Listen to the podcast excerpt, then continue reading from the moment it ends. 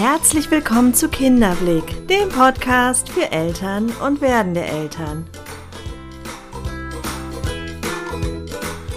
Mein Name ist Nathalie Ries, ich bin systemische Kinder- und Jugendtherapeutin, Elterncoach und selbst Mama von drei Kindern. Der Weg in eine selbstbestimmte Erziehung. In der heutigen Episode spreche ich mit dir über unterschiedliche Erziehungsansichten und wie wir es als Eltern schaffen, wieder als Team zu funktionieren. Denn oftmals ist es so, dass wir die Unterschiedlichkeiten des anderen nicht annehmen können, weil wir glauben, es besser zu wissen für unser Kind und beanspruchen förmlich unsere Wahrheit als die einzig richtige. Dabei schaut ja jeder durch die eigene Brille und mein Ansatz in dieser Episode ist, sich einmal die eigene Brille anzuschauen. Wie ist meine Sicht vielleicht verfärbt durch meine eigene Erziehung, durch Prägungen, durch verschiedene Erfahrungen in meinem Leben? Ich thematisiere auch in dieser Episode, warum es so wichtig ist, sich mit der Entwicklung des Kindes zu befassen, um auch wirklich ja altersgerecht und kindgerecht die Erziehungsarbeit vollziehen zu können. Wir sprechen darüber, was ist, wenn mein Partner überhaupt nicht bereit ist, mit mir gemeinsam ja an Erziehungsfragen zu arbeiten und an einem Strang zu ziehen, sondern ganz stur in dem eigenen Fahrwasser bleiben möchte. Ich hoffe sehr, dir in dieser Episode ein paar Impulse mitgeben zu können. Freue mich, dass du da bist und wünsche dir jetzt viel Freude beim Zuhören. Hallo und von Herzen willkommen zu einer neuen Episode. Heute sprechen wir über ein Thema, was viele, viele Eltern betrifft und immer wieder für Spannungen sorgt, für Herausforderungen sorgt, denn einen kleinen Menschen gemeinsam zu begleiten und sich bestenfalls auch noch weitestgehend einig zu sein, ja, das stellt Eltern oftmals vor hohe Aufgaben, vor große Herausforderungen, denn jeder bringt ja so sein eigenes Päckchen mit in die Erziehung. Und auf einmal verändert sich die ganze Konstellation. Vorher war man zu zweit und konnte sich direkt aufeinander beziehen. Und nun kommt ein, ein weiterer Mensch hinzu. Das heißt, die ganze Familienkonstellation, Beziehungskonstellation verändert sich. Jetzt ist es in einem Dreieck. Und wir beziehen uns nicht nur aufeinander, sondern ja, beziehen jetzt auch noch ein kleines Lebewesen mit ein. Und das verändert die Beziehung.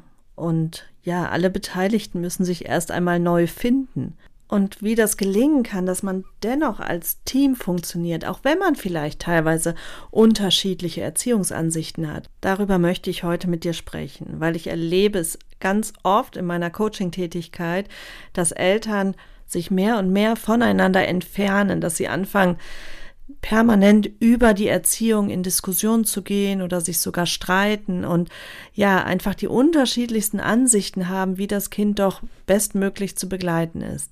Manchmal artet es sogar in so eine Art Konkurrenzkampf aus oder zumindest, dass man sich gegenseitig aufreibt und eigentlich nur noch nach den Fehlern des anderen sucht.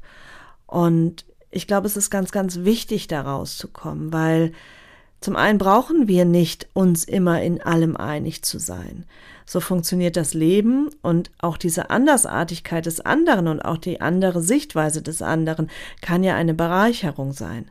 Nur wir beanspruchen oft unsere eigene Sichtweise als die einzige Wahrheit. Nur das erstmal für sich anzuerkennen, es gibt nicht die eine Wahrheit. Es gibt so viele Wahrheiten, wie es Menschen gibt denn jeder schaut durch seine eigene Brille und ist geprägt durch die eigenen Erfahrungen. Doch wenn da jetzt so ein kleines Menschenwesen ist, dann fühlen wir uns verantwortlich. Und der Anspruch von jedem einzelnen Elternteil wird es sein, das Kind so gut wie möglich durch die eigene Perspektive zu begleiten. Und wenn die jetzt aufeinander prallen, dann kommt es zu Spannungen, dann kommt es zu Diskussionen oder sogar zu Streitereien. Aber oftmals höre ich vor allen Dingen Mütter sagen, ja, aber ich kann das so nicht hinnehmen. Das ist nicht gut für mein Kind. Das schadet meinem Kind, wenn mein Mann sich so oder so verhält.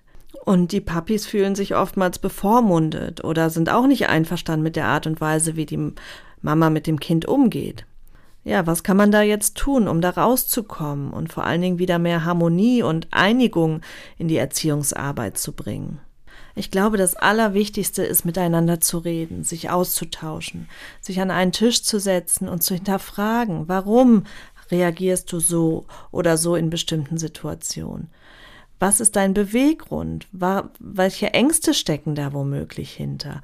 Und ich glaube, Eltern kommen nicht drum herum, sich einmal mit der eigenen Erziehung zu befassen, weil ein Großteil der Reaktionen im Hier und Jetzt sind gemünzt auf Erfahrungen in der eigenen Kindheit. Das heißt, wenn ich als Kind auf eine bestimmte Art und Weise begleitet wurde, ich sage jetzt mal einem sehr autoritären Erziehungsstil unterlegen war, dann ist es sehr, sehr wahrscheinlich, dass ich Anteile davon übernehmen werde. Das heißt, ich übernehme oder reagiere oftmals unbewusst so, wie mit mir umgegangen wurde. Oder ich reagiere womöglich gar nicht, gehe in eine Art Vermeidung, weil ich mit Konflikten etwas Gefährliches oder etwas sehr Angstbehaftetes verbinde. Auch das können Kindheitserfahrungen sein. Ich glaube, um wirklich und das ist ja das Ziel meines Podcastes, um wirklich selbstbestimmt und mit klarem Bewusstsein reagieren zu können. Dafür braucht es erst einmal die Auseinandersetzungen mit den eigenen Themen. Und ich glaube, ein ganz, ganz wichtiger Ansatz ist, nicht davon auszugehen, dass der Partner bewusst dem Kind schaden möchte oder bewusst mir wehtun möchte, dass er oder sie aus Ignoranz bestimmte Verhaltensweisen ja nicht verändern möchte, sondern dass das eben tiefer liegt, dass es oftmals gar nicht möglich ist, solange die Auseinandersetzung mit der eigenen Kindheit nicht stattgefunden hat. Und ich gehe sogar so weit, dass ich sage, es ist unsere Verantwortung, sich mit der eigenen Kindheit auseinanderzusetzen. Es müsste eigentlich eine Selbstverständlichkeit sein, dass Eltern vorbereitet werden, bevor Kinder in die Welt gesetzt werden, bevor sie erzogen werden, dass es erst einmal wichtig und von absoluter Bedeutung ist, sich mit den eigenen Kindheitsthemen auseinanderzusetzen. Denn sie holen uns so oder so ein. Das kann auf bewusste und unbewusste Art und Weise geschehen. Auf unbewusste Weise, indem ich eben nicht frei reagieren kann, indem ich mich erwische, dass ich mein Kind doch anschrei, indem ich mich erwische, dass ich vielleicht grob werde oder herablassend reagiere. Auf jeden Fall so reagiere, wie ich es mir eigentlich gar nicht wünschen würde holt es uns aber bewusst ein, dass wir das realisieren und in dem Moment klar haben, okay, hier löst es in mir eine starke emotionale Reaktion aus. Das heißt, ich weiß, es hat was mit mir zu tun. Ich weiß, hier darf ich hinschauen. Dann gebe ich die Verantwortung nicht an das Kind ab, sondern bleibe in der Verantwortung und kümmere mich um mich und kümmere mich um meinen dahinterliegenden Schmerz. Dafür ist es eben so wichtig, sich hinzusetzen und miteinander zu reden, um zu verstehen, warum reagiert mein Partner vielleicht so. Mal zu hinterfragen, wie ist denn mit dir umgegangen worden in solchen Situationen? Und vor allen Dingen, wie hast du dich dabei gefühlt? Wie hast du dich gefühlt als Kind? Und das Gute ist daran, dass ihr euch und euren Partner dadurch nochmal ganz, ganz anders und viel tiefer kennenlernen könnt. Ihr könnt euch ja noch viel näher kommen, wenn ihr diese Erziehungsdifferenzen als Chance seht, wenn ihr das dafür nutzt, zu verstehen, warum reagierst du so, was steckt dahinter, wer bist du, was hast du für Ängste, was hast du für Schutzstrategien und Mechanismen laufen, die dich ja eigentlich nur beschützen wollen. Der Mensch handelt immer für sich und nicht gegen andere. Das heißt, das Ziel des jeweiligen ist es ja nicht, ich möchte dem anderen schaden, sondern ich möchte im Grunde mich beschützen an den ein oder anderen Stellen. Und deshalb reagiere ich so. Und wenn ihr es schafft, darüber in den Austausch zu gehen und mal ganz mutig einander sich zu öffnen und wirklich auch mal die Ängste und die Zweifel, all das auf den Tisch zu legen, ich glaube, dann ist die Voraussetzung sehr, sehr gut, um mit mehr Verständnis einander zu begegnen. Denn was meistens passiert ist, wir bleiben an der Oberfläche. Wir bleiben in der Vorwurfshaltung. Wir bleiben auch in, den, in der Sorge stecken, wenn mein Partner so und so reagiert, dann schadet das dem Kind. Anstatt wirklich zu sagen, wie können wir gegenseitig uns unterstützen, um bestmöglich für unser Kind sorgen zu können. Was auch oftmals für Konflikte innerhalb der Partnerschaft sorgt, also in Erziehungsfragen, sind vor allen Dingen Missverständnisse. Dass wir im Grunde davon ausgehen, dass unser Kind bestimmte Verhaltensweisen schon können müsste, die es aber entwicklungsbedingt noch gar nicht kann. Also auch hier ist es ganz, ganz wichtig, sich mit der Entwicklung des Kindes zu befassen. Wo steht das Kind in welchem Alter? Was kann man erwarten in welchem Alter?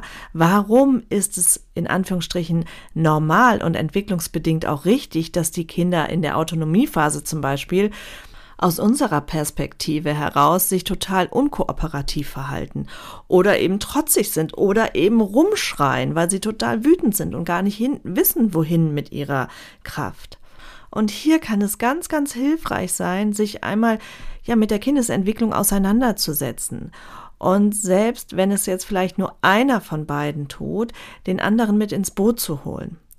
Manchmal kann es aber auch so sein, dass hier der Partner sich wieder bevormundet fühlt, wenn jetzt beispielsweise die Mutter dem Vater immer wieder sagt, wie das Kind funktioniert. Wenn auch das eher für Spannung sorgt, weil das sowieso gerade schon verhärtet ist zwischen den Eltern, dann lohnt es sich darüber nachzudenken, ob man nicht jemand extern mit reinnimmt. Das kann eine Erziehungsberatung sein oder ein Elterncoach oder mich.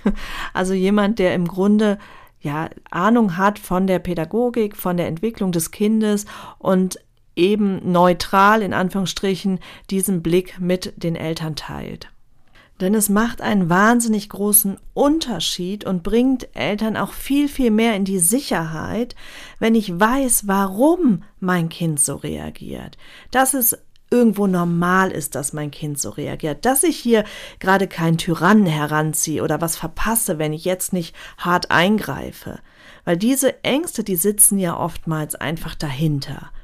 Wenn ich aber beispielsweise verstehe, dass ein Kind in der Autonomiephase unbedingt selbst wirksame Erfahrungen machen muss, wenn es dafür kämpfen muss, Dinge selber zu machen, Entscheidungen zu treffen, weil es evolutionär gesehen auch überlebensnotwendig war.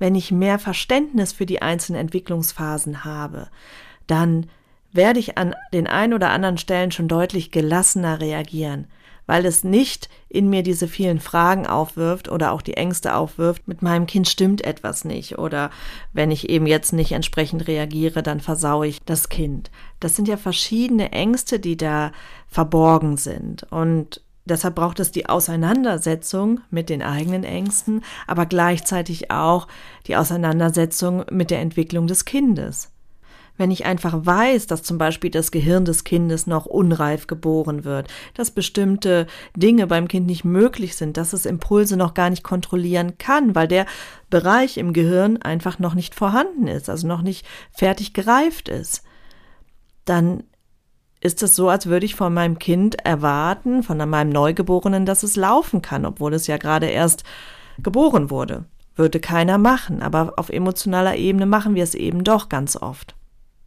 Und was ich noch ganz, ganz wichtig ist, den anderen nicht verändern zu wollen. Wir können einladen dazu, sich mit den Dingen zu befassen, aber wir können nicht erwarten, dass unser Partner sich verändert. In dem Moment, wo wir möchten, dass ein anderer sich unseretwegen verändert, da ist die Beziehung schon fast zum Scheitern verurteilt. Zum einen, weil wir dem Partner signalisieren, so wie du jetzt bist, bist du nicht richtig. Das, was wir bei den Kindern unbedingt vermeiden wollen, machen wir auf Paarebene. Und das ist für keinen ein schönes Gefühl, das Gefühl zu haben, nicht angenommen, nicht richtig zu sein. Zum anderen hat es aus meiner Perspektive nichts mit Liebe zu tun. Denn Liebe ist frei, Liebe akzeptiert, Liebe lässt den anderen so sein, wie er ist. Das, was verändern möchte, das ist das Ego. Das möchte den anderen so haben, wie ich es mir wünsche. Oftmals eben aus eigenen Sehnsüchten gesprochen, aus eigenen nicht verwirklichten Träumen. Ich erhoffe mir, dass der Partner mich voll macht, weil ich selber in mir eine Leere spüre. Aber das ist nicht die Aufgabe des Partners, das ist immer die eigene Aufgabe. Ich kann nur dafür sorgen, dass ich innerlich voll bin sei es im Bereich Selbstfürsorge, dass ich mir mehr Zeit für mich wünsche und den Partner dafür verantwortlich mache, weil er an der Stelle vielleicht gut für sich sorgt.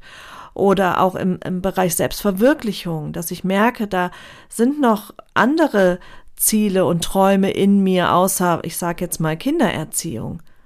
Dann ist es aber auch meine Verantwortung zu sagen, okay, ich gehe Schritte, ich gehe mutig voran, ich guck, was kann ich in meinem Leben verwirklichen.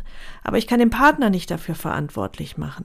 Ein großes Thema ist auch die Selbstannahme. Denn oftmals möchten wir vom Partner die Bestätigung haben, richtig zu sein, gut zu sein, liebenswert zu sein, weil wir uns das selber gar nicht geben können. Und auch hier muss man unbedingt hinschauen, wenn ich mich total abhängig davon fühle, dass der Partner mir beispielsweise Komplimente macht, dass er mich sieht oder Eifersucht ein Thema ist, dann, dann darf ich auch da hinschauen, weil es ist mein, ja, meine unerfüllten Bedürfnisse in mir und nur ich kann dafür sorgen, dass ich diese Bedürfnisse befriedige. Und auch hier kann es sich vermischen. Es kann sein, dass wir beispielsweise immer wieder die Fehler beim anderen suchen, dass wir Erziehungsthemen eigentlich als Vorwand nehmen, um andere Themen auszutragen. Also beispielsweise, ich fühle mich nicht genug gesehen von meinem Partner, ich fühle mich nicht wertgeschätzt, nicht angenommen und bin innerlich gefrustet darüber. Und was kann passieren? Ich suche nach Fehlern weil ich innerlich das Bedürfnis habe, uns wieder auf eine Ebene zu bringen. Eigentlich fühle ich mich klein, ich fühle mich nicht gesehen, ich fühle mich unsichtbar. So, und ich will wieder sichtbar werden, indem ich den anderen ins schlechte Licht rücke, indem ich den anderen klein mache, in der Hoffnung, uns wieder auf eine Ebene zu bringen. Aber was passiert? Wir entfernen uns natürlich nur noch mehr voneinander, weil das Gefühl in mir nicht wertvoll zu sein, das hat ja einen ganz anderen Ursprung. Und wenn ich hier es schaffe, wieder in die Verantwortung zu kommen für meine Gefühle, da selber mir das zu geben, was ich eigentlich beim anderen suche, dann verändert sich die Kommunikation, weil ich nicht mehr aus der Bedürftigkeit heraus kommuniziere, nicht mehr die Fehler beim anderen suche, sondern aus der Verantwortlichkeit, ja, Beziehungen wieder auf Augenhöhe führen kann. Also hier ganz wichtig, einmal hineinzuspüren, bin ich wirklich nicht einverstanden mit der Art und Weise, wie mein Partner mit den Kindern umgeht? Oder ist es nicht ein Aufhänger für eigentlich etwas tieferliegendes? Kinder können durchaus damit umgehen und profitieren ja auch oftmals davon, wenn Eltern unterschiedlich reagieren solange es auf eine achtsame und wertschätzende Art und Weise ist. Und ja, auch Grenzsetzungen können auf achtsame und wertschätzende Weise oder sollten unbedingt auf achtsame und wertschätzende Weise kommuniziert werden. Denn das eine hat mit dem anderen nichts zu tun. Ich reagiere ja nur dann impulsiv, wenn es in mir etwas anträgert, wenn ich auch emotional wirklich berührt bin, und dann weiß ich ja wieder, es hat was mit mir zu tun. Ansonsten ist die Grenze oder der Rahmen, den wir Kinder setzen, ja ein ganz liebevoller Akt, weil wir die Kinder schützen wollen und ihnen eine gesunde Entwicklung ermöglichen wollen. Und da ist es unser Auftrag, bestimmte Grenzen zu setzen. Nur die Art und Weise, wie ich es tue, das sorgt ja oftmals für Konfliktpotenzial. Oder die Frage, ob an der einen oder anderen Stelle eine Grenze notwendig ist.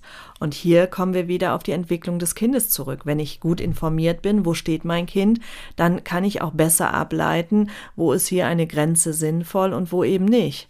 Weil nochmal, es kann in beide Richtungen gehen. Es kann sein, dass wir mit Grenzen schwer umgehen können, aus eigenen Kindheitserfahrungen heraus. Es kann genauso sein, dass wir Grenzen setzen, weil sie bei uns schon immer so gesetzt wurden, ohne es wirklich zu reflektieren. Was mir noch ganz wichtig ist anzusprechen, ist, dass es nicht sinnvoll ist, Konflikte dauerhaft vor den Kindern auszutragen. Also wenn zum Beispiel ein Elternteil glaubt, der, das andere Elternteil reagiert nicht richtig. Natürlich hat es seine Grenzen. Also wir haben den Auftrag, unsere Kinder zu schützen. Wenn wir jetzt merken, das geht in eine ganz andere Richtung, ähm, in Richtung gewaltvoll, und ich meine jetzt nicht nur körperlich, sondern auch emotional gewaltvoll, dann ist es schon wichtig, sich schützend vor die Kinder zu stellen. Gar keine Frage. Nur ich spreche von den vielen kleinen Sticheleien, die vielen kleinen Anmerkungen. Da sitzt die Pampers nicht richtig, da hast du was Falsches angezogen, das Essen ist nicht das Richtige, gib dem Kind das nicht und jenes nicht und bloß nicht zu viel Fernsehen. Also all die vielen Kleinigkeiten, die nicht richtig ausgeführt sind. Und ich glaube, dass sich hier gerade der ein oder andere angesprochen fühlt. Ich glaube, das ist ganz besonders ein Frauending, dass Frauen es sich oftmals zur Aufgabe gemacht haben, ihre Männer zu verändern. Ich sage das jetzt mit so einem Schmunzeln, aber auch hier dürfen wir natürlich hinterblicken. Wofür und warum ist es so? Ich habe es ja vorhin angesprochen. Hat das was eventuell mit meiner eigenen Unzufriedenheit zu tun, mit meinem eigenen Ungleichgewicht? Und was macht es mit der Beziehung? Warum kann ich es nicht aushalten an der einen oder anderen Stelle, wenn mein Partner die Dinge anders macht? Hier spielt das Thema Kontrolle eine ganz, ganz bedeutende Rolle. Und Kontrolle ist nichts anderes als Angst. Das ist eine Schutzstrategie, die wir uns angeeignet haben.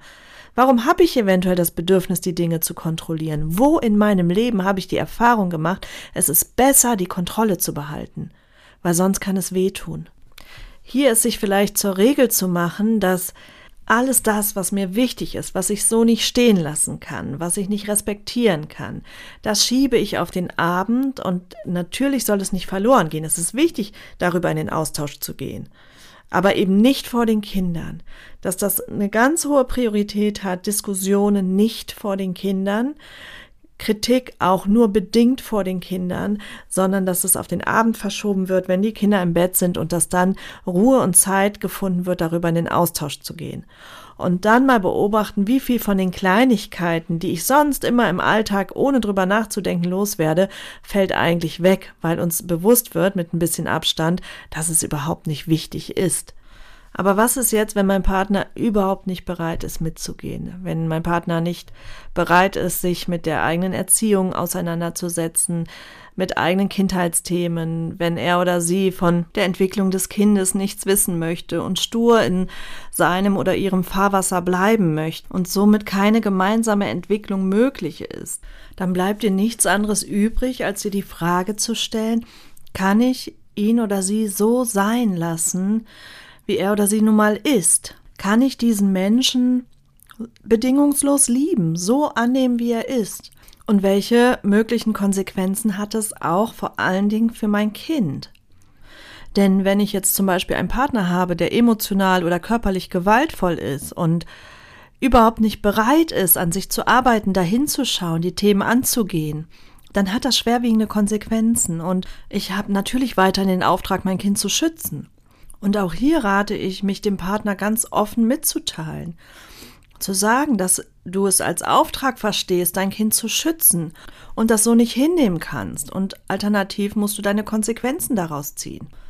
Wobei ich aus Erfahrung sagen kann, und ich begleite ja viele Elternpaare in meinen, in meinen Coachings, dass oftmals diejenigen, die sich am Anfang sehr schwer tun, die wenig ja, Kompromissbereitschaft zeigen oder ja, aus Angst sich da sehr, sehr schützen wollen, wenn die einmal aufmachen und einmal diese Ängste überwunden haben, dass es oftmals diejenigen sind, die ein unheimliches Wachstum hinlegen und da ganz, ganz viel möglich ist. Deshalb wäre an der Stelle mein Rat, bevor du jetzt sofort die Koffer packst und ausziehen möchtest oder dich trennen möchtest, nochmal diesen Weg zumindest vorzuschlagen, sich nochmal Hilfe zu holen von außen und ja, vielleicht bewirkt es was. Und wenn letztendlich auch da keine Bereitschaft zu ist, dann musst du eine Entscheidung für dich und dein Kind treffen.